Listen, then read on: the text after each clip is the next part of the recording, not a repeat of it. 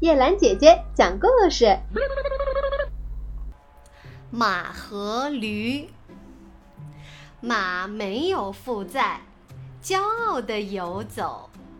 一匹驴子拉着满载的车子跟在后头，很辛苦。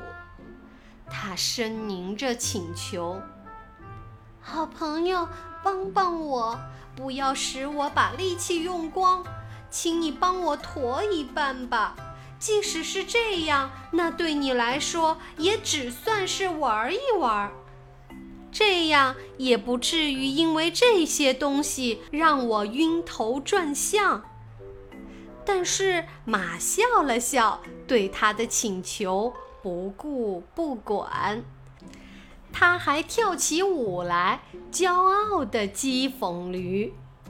等到那驴子实在熬受不了了重担，跌倒下来，嚎叫：“天杀的！”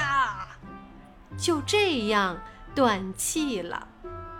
现在那匹高傲的马必须得把全部的东西驮上，驴子驮的东西和死掉的驴子全算上。